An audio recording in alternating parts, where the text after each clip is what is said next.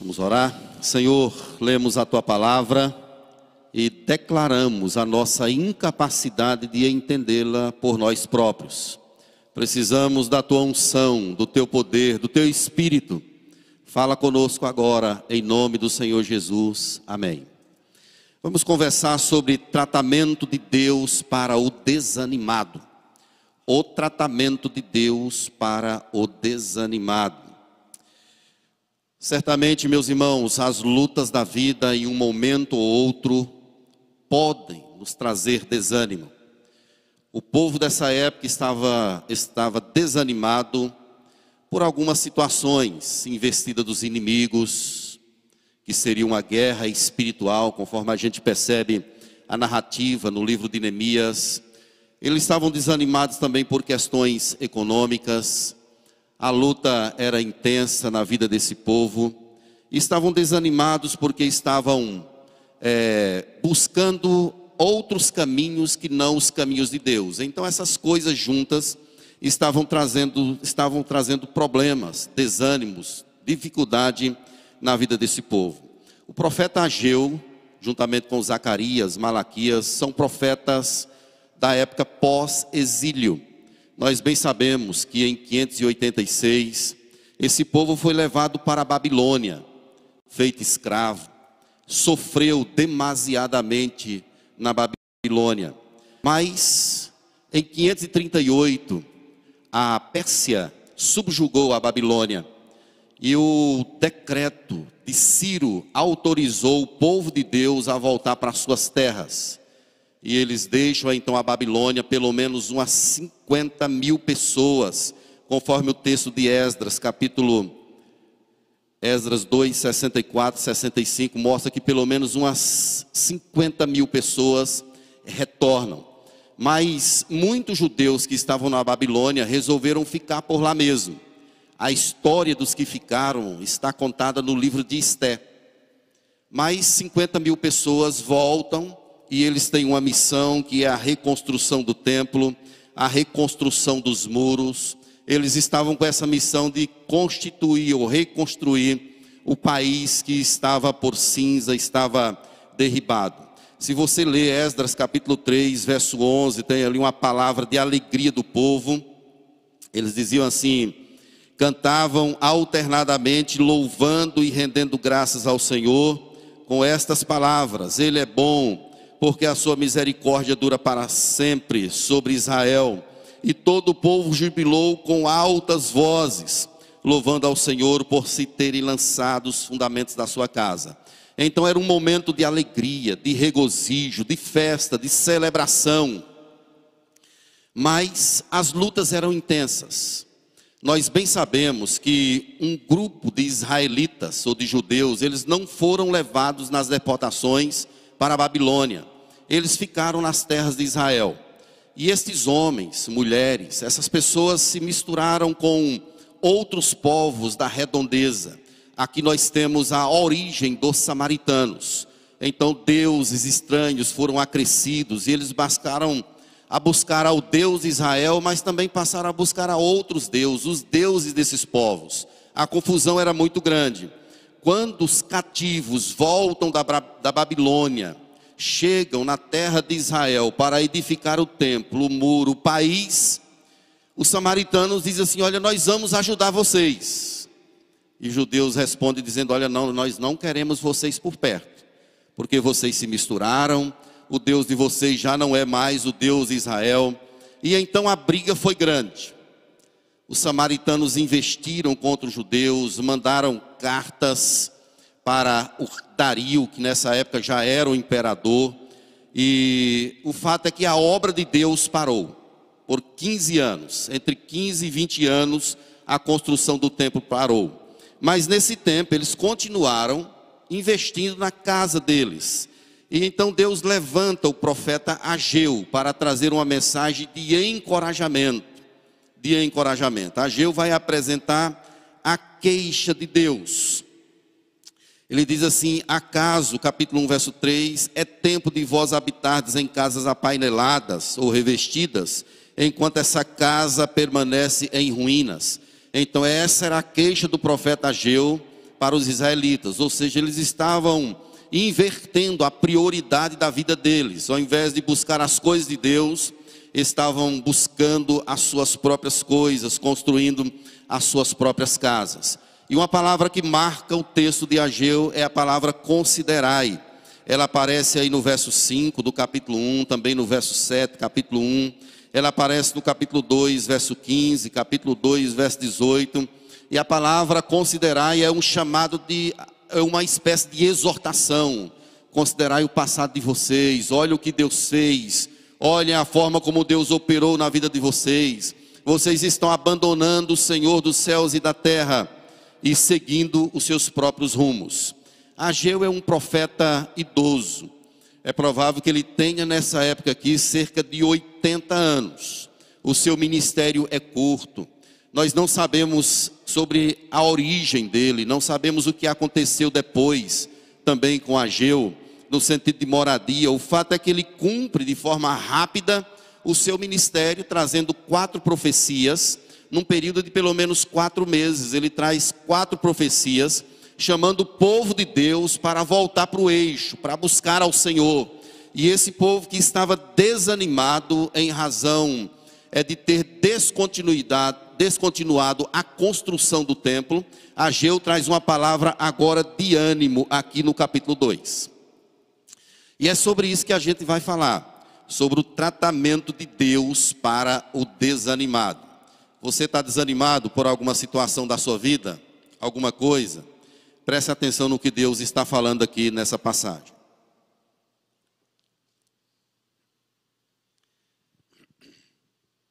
Primeiramente, Deus trata o desanimado, mostrando que a percepção exterior nem sempre condiz com a realidade. A gente percebe isso aqui dos versos 1 a 3, tratado aí no capítulo 2. Vem a palavra de Deus, nós percebemos aqui que já é na época de Ciro, na época de Dario, melhor dizendo. Ciro teve um ministério também curto, como imperador da Pérsia. Deus levantou Dario e essa palavra vem no vigésimo mês, no vigésimo primeiro do mês. A palavra do Senhor vem por intermédio de Ageu. E há um chamado aqui para Zorobabel, filho de Salatiel, que é o governador de Judá. E também para Josué, filho de Josadaque, o sumo sacerdote. E também o resto do povo. Então veja que Deus se dirige à liderança, ao governador. Deus se dirige àquele que cuida do culto e Deus se dirige também às pessoas do sentido geral. É o Senhor quem vai chamar a atenção agora. E veja o verso 3. Que, que Deus chama esse povo para observar? Quem dentre vós que tenha sobrevivido contemplou essa casa em sua primeira glória? E como a vedes agora, não é ela como nada aos vossos olhos? Então eles estavam olhando para a construção do templo e estavam tristes. Estavam tristes. Os mais jovens estavam vibrantes, alegres, eufóricos. Eles nasceram na Babilônia, agora estavam ali na, estavam nas terras de Israel, no seu país, vendo a construção de um templo. Mas os mais idosos, aqueles que retornaram de lá da Babilônia, eles estavam triste, era um momento de pranto, de angústia. De angústia. Se você ler Esdras no capítulo 3, verso 12, diz assim: Muitos dos sacerdotes e levitas, cabeças de família, já idosos, que viram a primeira casa, choraram em alta voz, quando à sua vista foram lançados os alicerces dessa casa. Então o que é está acontecendo? Eles viram o templo de Salomão. E o templo de Salomão era incomparável em beleza, arquitetura, ouro, pedras preciosas, madeira. Nós percebemos, nós conhecemos a história do que Davi deixou preparado para Salomão edificar essa casa. Então, quem viu a casa de lá, o templo de lá, e estava agora vendo um templo, vamos dizer assim, michuruco, estava desanimado desanimado e chorava, gritos. Então, alegria de um lado, grito do outro, angústia do outro, Tudo isso por causa da construção do templo que alguns consideravam como se fosse algo de ínfimo valor. Mas Deus vai chamar a atenção dos sacerdotes, do governador, do povo, porque Deus quer que esse povo não olhe para a aparência. Veja aí o verso 3 novamente. Quem de vocês que tenha sobrevivido contemplou essa casa na sua primeira glória? Quem viu o templo de Salomão?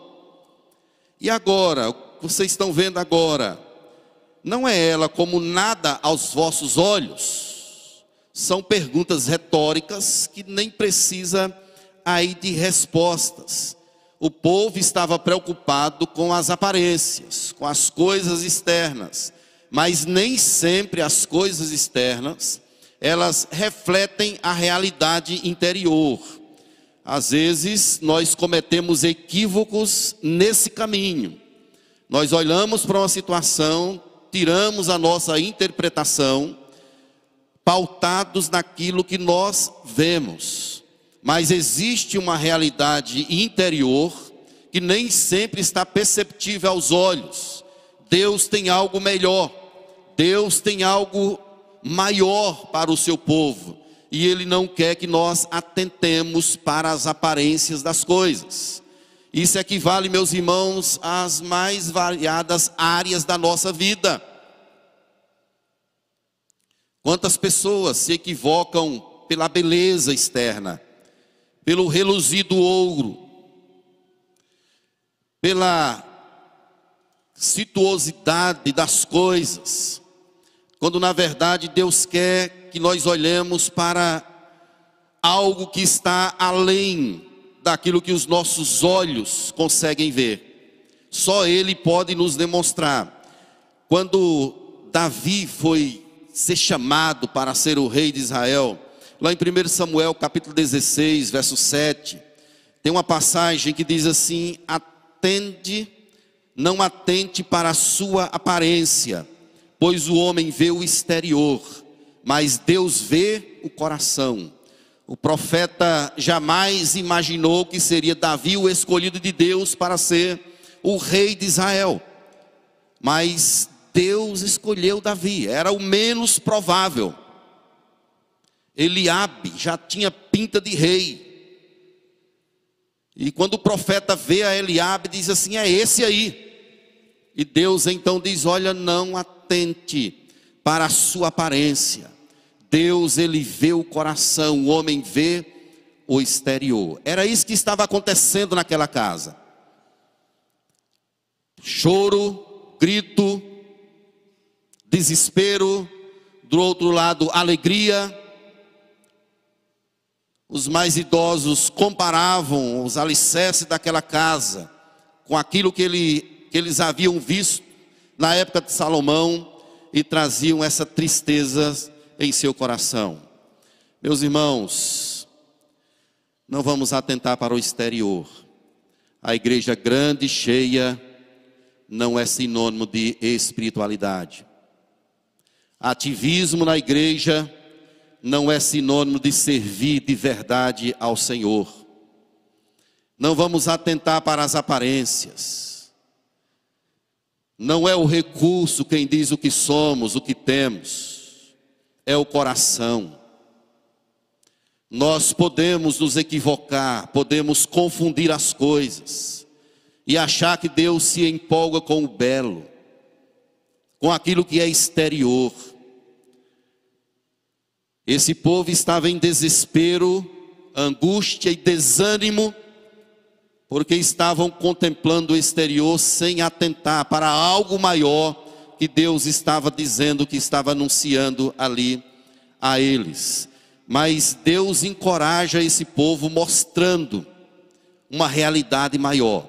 E é isso que a gente tem agora a partir dos versos 4 e 5. Deus encoraja esse povo a crer na fidelidade pactual. É assim que Deus traz ânimo.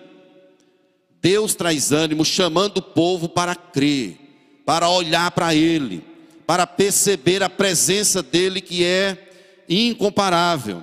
Olha o verso 4: ser forte. Zorobabel, diz o Senhor, e ser forte, Josué, novamente. sumo sacerdote, todo o povo da terra, ser forte. Seja forte, diz o Senhor, e trabalhai. Então, essa expressão, seja forte, é a mesma expressão utilizada lá no livro de Josué, quando Deus o chama para substituir Moisés. Josué vai agora levar esse povo para a terra prometida, a entrar na terra prometida. E lá no capítulo 1, versos 6, 7 e 9 de Josué, tem a expressão ser forte. E aí no verso 9 do capítulo 1 ele diz assim: Não temas, nem te espantes, porque o Senhor teu Deus é contigo por onde quer que andares. Como, de, como é que Deus trata o desanimado? Deus chama esse povo para crer na fidelidade pactual.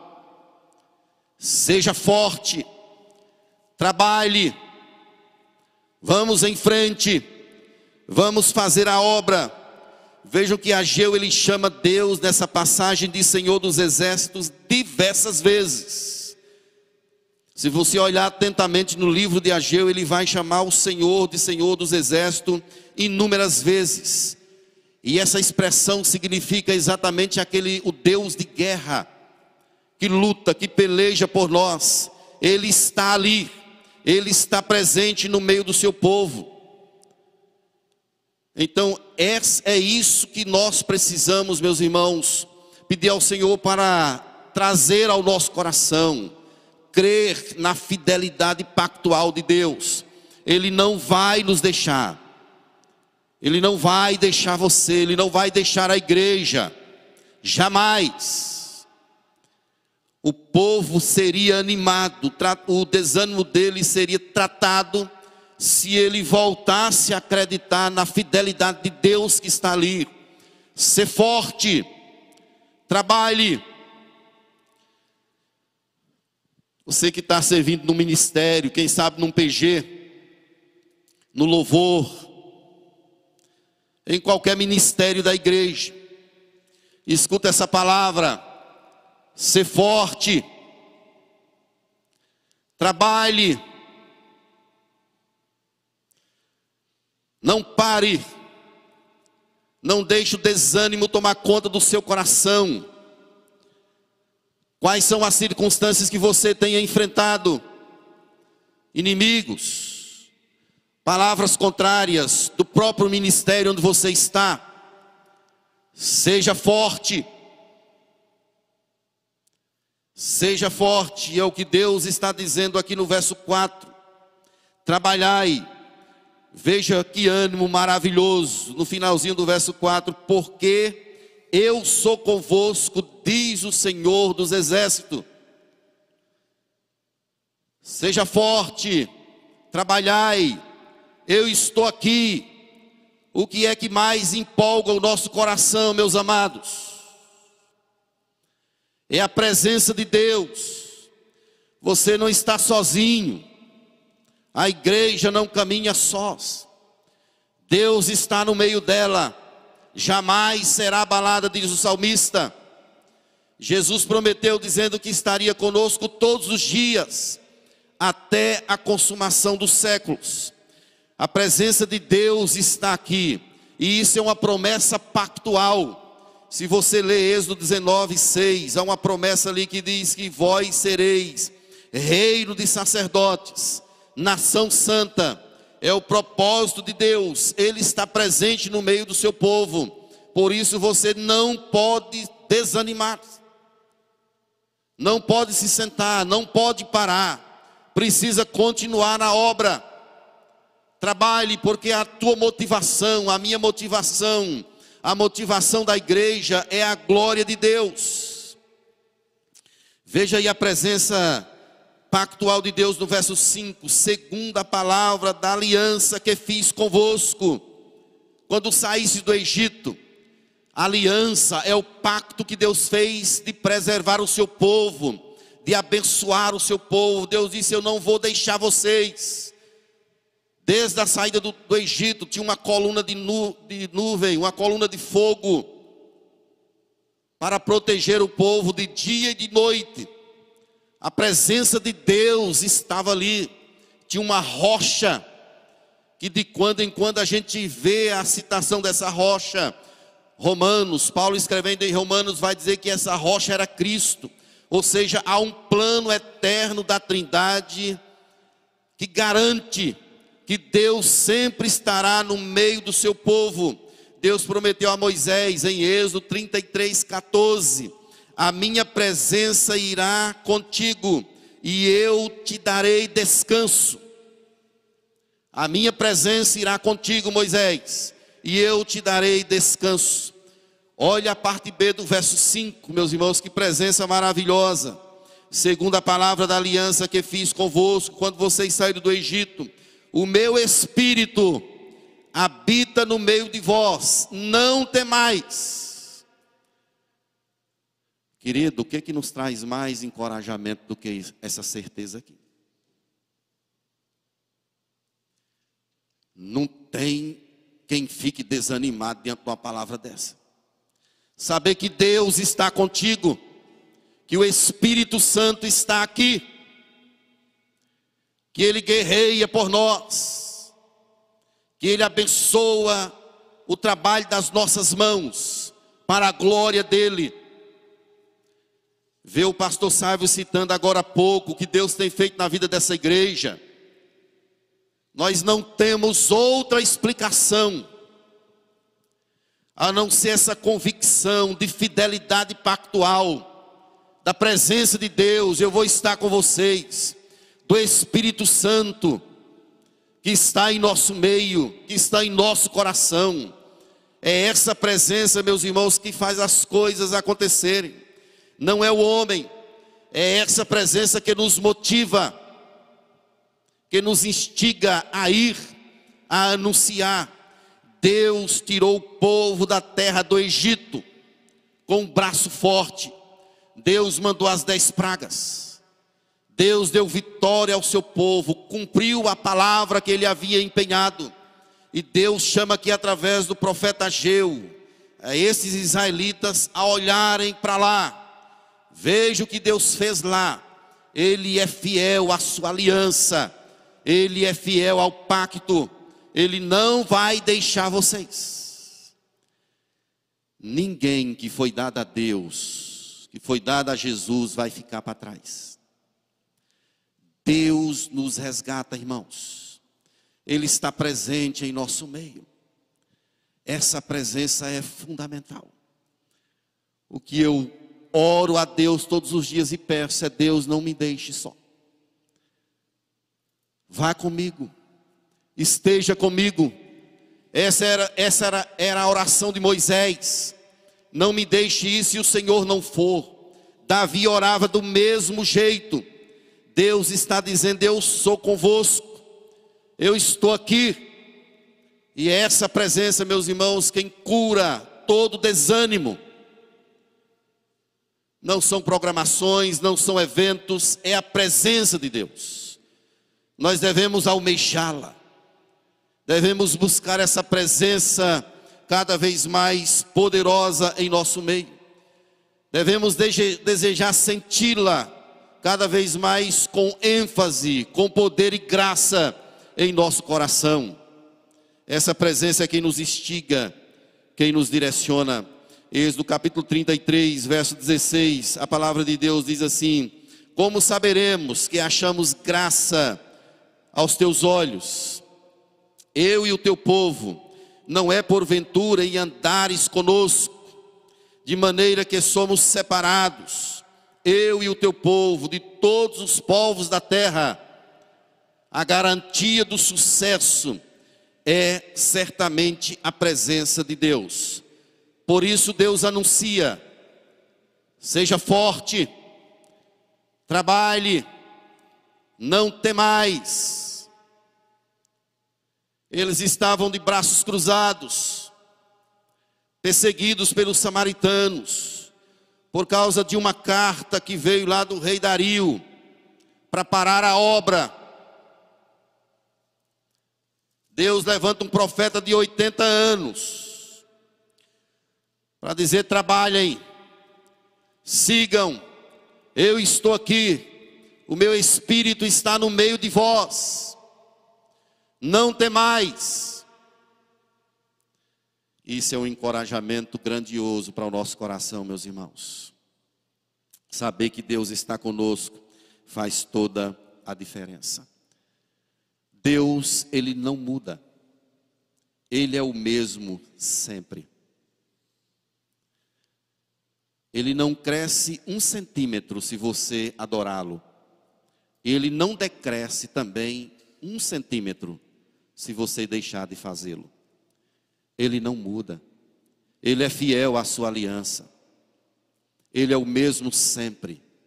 Se você for infiel, ele permanece fiel. Se você abandoná-lo, ele não vai deixar você. Ele permanece fiel por causa do pacto, por causa da palavra dele empenhada.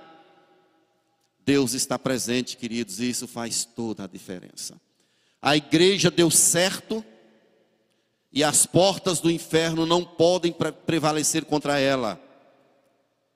Não é por causa de um poder inerente à igreja, é por causa da presença de Jesus. Eu edificarei a minha igreja e as portas do inferno não prevalecerão contra ela. Não importa quem esteja no governo, não importa, não importa quem esteja imperando, Deus está sentado em um alto e sublime trono, a igreja seguirá a sua marcha, ela é imbatível. Por isso, meu amado, eu te digo em nome de Jesus: não desanime, vamos trabalhar, vamos colocar a mão na massa, vamos à obra Deus tem muito mais para fazer em nossa, nosso meio. Deus tem muito mais. Tem um cântico antigo que eu gosto muito. Já estou dando uma pista aí para o pessoal do louvor. Ele fala sobre o meu coração tem anseio de ver tua glória, como as águas cobrem o mar. Faz chover faz chover. É um chamado, é uma a declaração do anseio de um coração que quer mais de Deus. Você não quer ir mais longe? Você não quer conhecer mais a Deus? Será se você não está não chegou a um contentamento espiritual que diz assim, olha, só até aqui mesmo está bom. Deus quer mais para você. Deus quer que você o conheça cada vez mais. Deus quer se revelar a você cada vez mais através da palavra dele. Não se contente. Vamos avançar mais. Deus quer se mostrar a nós. Ele deseja fazer isso. A intimidade do Senhor é para aqueles que o temem. Se a gente buscar ele se deixará encontrar. Buscar-me-eis e me achareis, quando me buscardes de todo o vosso coração. Você quer mais? Eu quero. Eu quero. Eu quero ver essa igreja mais lotada de gente salva. Quem sabe a construção de um novo templo e depois mais, não vamos nos contentar, irmãos. Triunfo, Serra Branca, grandes coisas Deus tem para fazer através de nós. Eu quero chamar a igreja das graças para ir mais longe. Essa presença está conosco. Seja forte. Vamos trabalhar. Não tem mais. Cadê o povo dos ministérios? Cadê o povo que participa do coral? Trabalhem. Deus está conosco. Vamos à obra, queridos. Essa presença de Deus tira a letargia da nossa vida. Nem todo desânimo é humano. Tem desânimo que provém do cansaço natural mesmo. Mas tem coisa que é espiritual. Um pastor, ele pode se desanimar espiritualmente. Um presbítero pode se desanimar. Um diácono, um líder, um ministério pode se desanimar.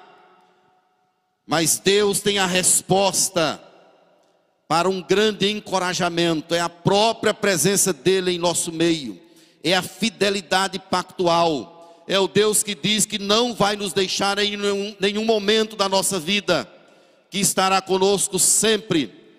Avante, igreja, vamos marchar, vamos fazer a obra do Senhor, mas tem um outro detalhe aqui nesse texto, como Deus trata o desânimo. Deus anuncia coisas superiores. Versos 6 a 9. Deus tem algo grande para mim e para você. Amém, igreja? Deus tem algo maravilhoso. Você nem imagina o que Deus tem preparado para você. Deus tem algo grande, nós precisamos viver em função desse algo. Veja o verso 6: Farei mais uma vez abalar o céu, o mar e a terra. Deus está dizendo que vai sacudir tudo. Isso é uma referência ao que aconteceu no Monte Sinai. As coisas foram abaladas. O autor do livro dos Hebreus, ele pega essa mesma passagem de Ageu, lá no capítulo 12, verso 26, e diz assim: Aquele cuja voz abalou então a terra seca. Agora, porém, ele promete ainda uma vez por todas: farei abalar não só a terra, mas também os céus. Deus está abalando o mundo através de uma pessoa, que é o seu filho Jesus Cristo. Essa foi a ferramenta que Deus usou para sacudir a terra não apenas a terra, mas também os céus. É a voz de Deus em operação, exalando vida, chamando pessoas, convertendo corações, tudo isso através da pessoa maravilhosa do seu filho. O Salmo 68, versos 7 e 8 diz assim: Ao saíres, ó Deus, à frente do teu povo, ao avançares pelo deserto, tremeu a terra também os céus gotejaram a presença de Deus. O próprio Sinai se abalou na presença de Deus, do Deus de Israel. Ele faz essas coisas, meus irmãos, através de um menino que nasceu, através de Jesus Cristo. Ele entrou na história. Ele nasceu de uma virgem. Ele cresceu. Ele abriu seus braços na cruz. Uma porta foi aberta e agora ele chama: Venham, vinde a mim todos vós que estáis cansados. É assim que Deus abala as estruturas da terra. Não é com o estabelecimento de um político, mas é com o estabelecimento de um reino de paz. E isso é feito através do seu filho Jesus Cristo. Veja os versos 7 e 8. Farei abalar todas as nações e as coisas preciosas de todas as nações virão e encherão de glória esta casa, diz o Senhor dos Exércitos, aquela casa que o povo estava chorando por causa que ela era pequena, não tinha muita representação. Deus está dizendo que essa casa será gloriosa, será grande, que Deus vai operar grandes coisas através dela. Mas que casa era esta? Não era um templo, irmãos. Não era um templo humano. Não foi porque Jesus entrou nesse templo aqui lá na frente, descrito lá em João 2, verso 19. Não foi por isso. Jesus de fato esteve nesse templo. Herodes passou 46 anos embelezando esse templo, colocando ouro, prata, pedras preciosas, mas Deus não estava se referindo ao templo humano. Deus estava se referindo a pedras vivas. ao reino de sacerdotes. Não é o templo necessariamente quem carrega a presença de Deus, é a igreja dele, somos nós. Nós somos o bom perfume de Cristo. Em todo mundo a gente exala esse perfume maravilhoso da presença do Senhor. Por isso que Jesus diz em João, quando as pessoas estão ali falando do templo de Herodes, esse mesmo templo aqui da época de Ageu, e Jesus fala assim: Olha, não vai ficar pedra sobre pedra, vai ser tudo derrubado. E outra coisa, vou derrubar esse templo e vou edificar em três dias. As pessoas riram de Jesus.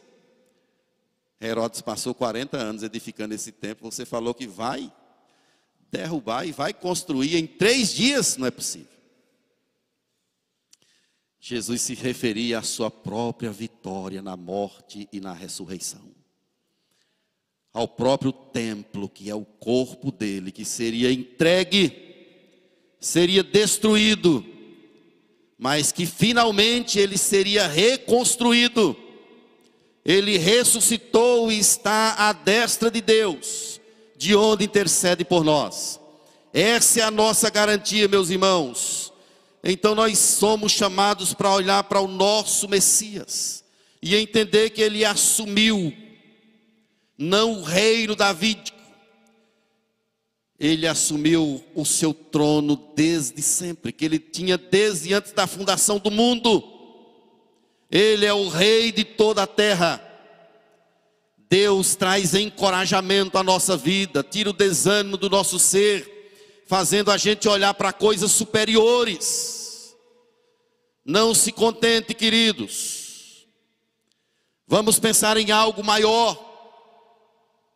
Nem, olho, nem olhos viram, nem ouvidos ouviram o que Deus tem preparado para aqueles que o buscam. Paulo viu belezas dos céus e ficou encantado e disse que tinha vontade até de ir logo.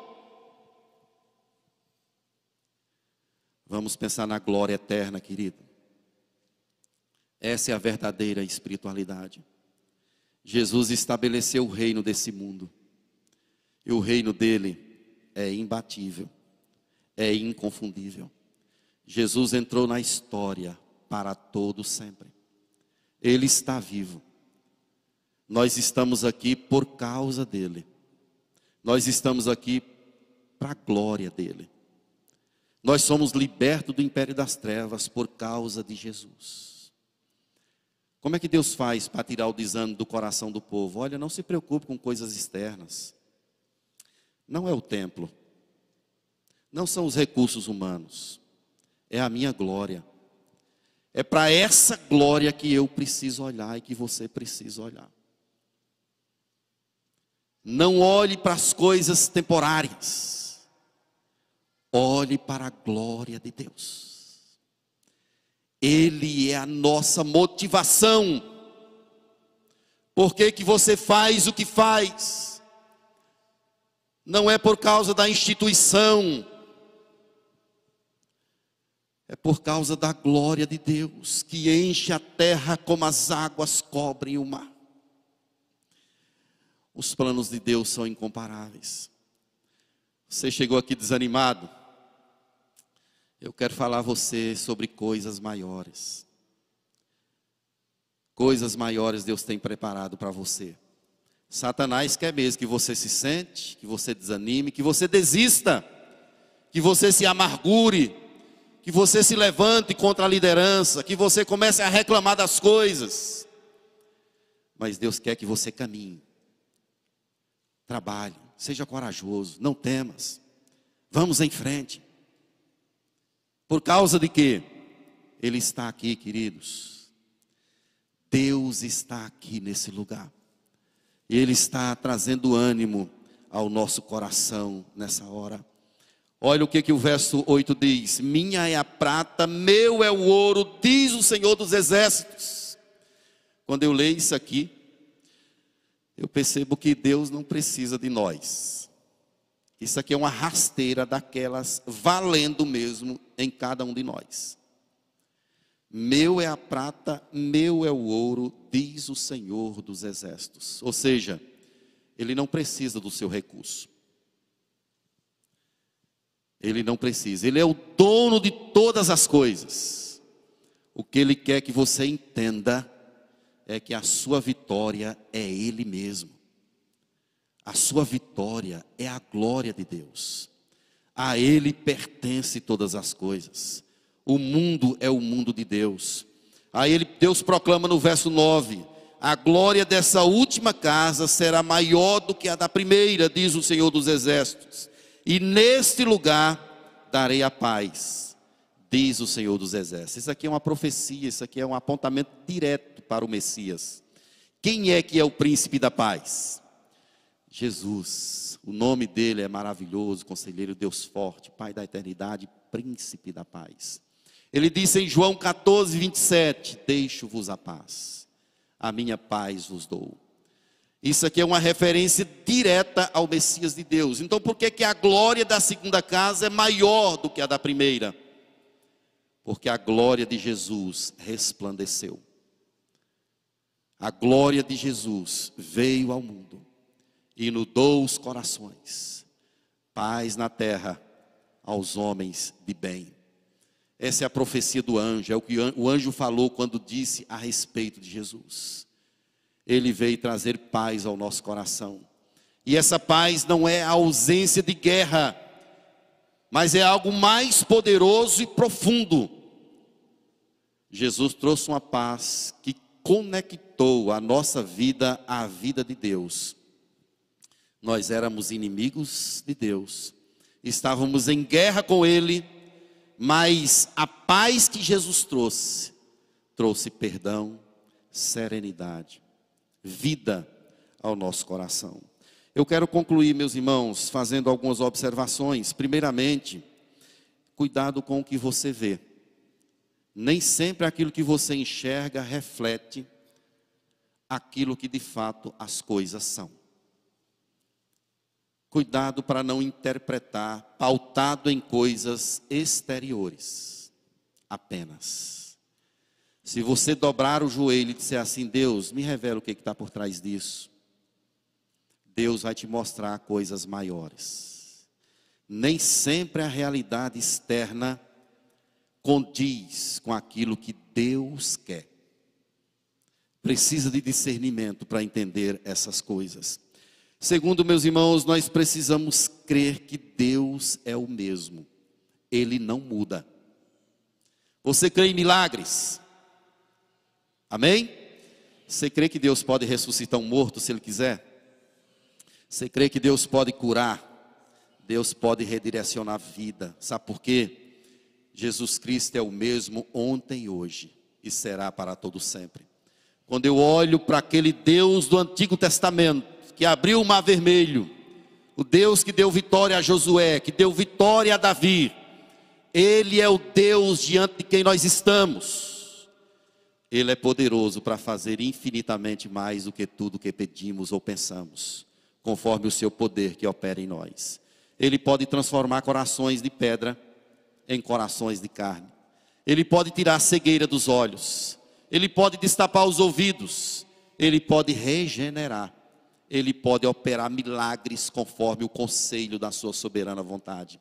É por isso que você não pode desistir de nada. Está difícil economicamente, Deus pode mudar. Está doente, tem um problema de doença na sua casa, Deus pode mudar esse negócio. Está num beco sem saída, Deus é maior do que todas as coisas.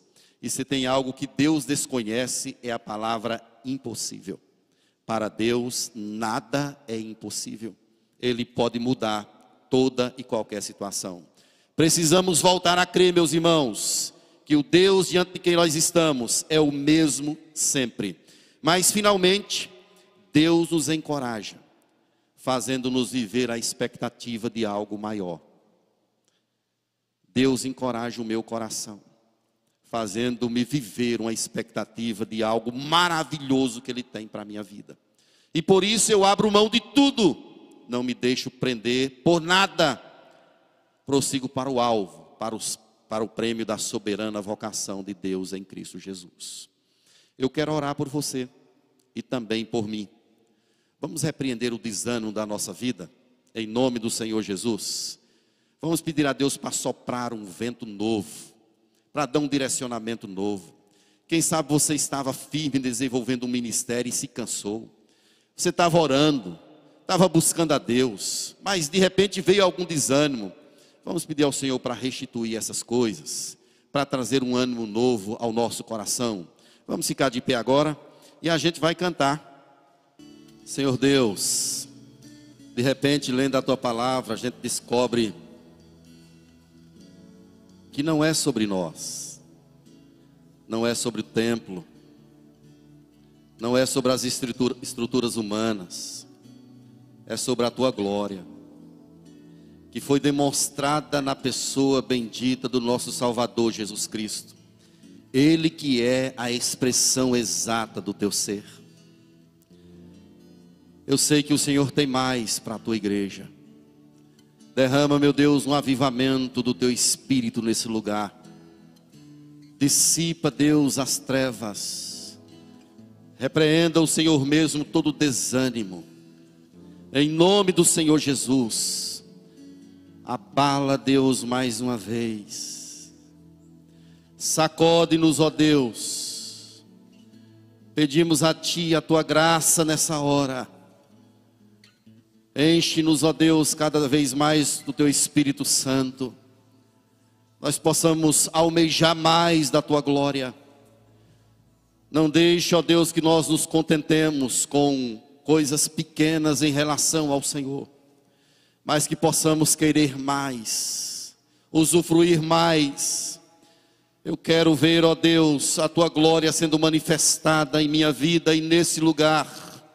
Em nome do Senhor Jesus, reveste-nos, ó Deus, nos deixe perceber a grandeza da tua palavra, a grandeza da tua glória em nossa vida. Encoraja-nos, ó Deus, a seguir firmes a cada dia através da tua presença. Não deixe, ó Deus, com que nós percamos de vista a realidade de que o Senhor está conosco, que o Senhor é a nossa bandeira, que o Senhor é o Deus presente. Em nome do Senhor Jesus, ó Deus, se alguém se cansou nesse lugar, quem sabe alguém está desanimado espiritualmente, eu te peço que renova essa vida agora, em nome do Senhor Jesus, porque os que esperam no Senhor renovam as suas forças, é a tua presença que faz isso, ó Deus, é o teu poder, é a unção do Espírito Santo, vem sobre nós, ó Deus, renova o nosso coração a cada dia. Em nome do Senhor Jesus.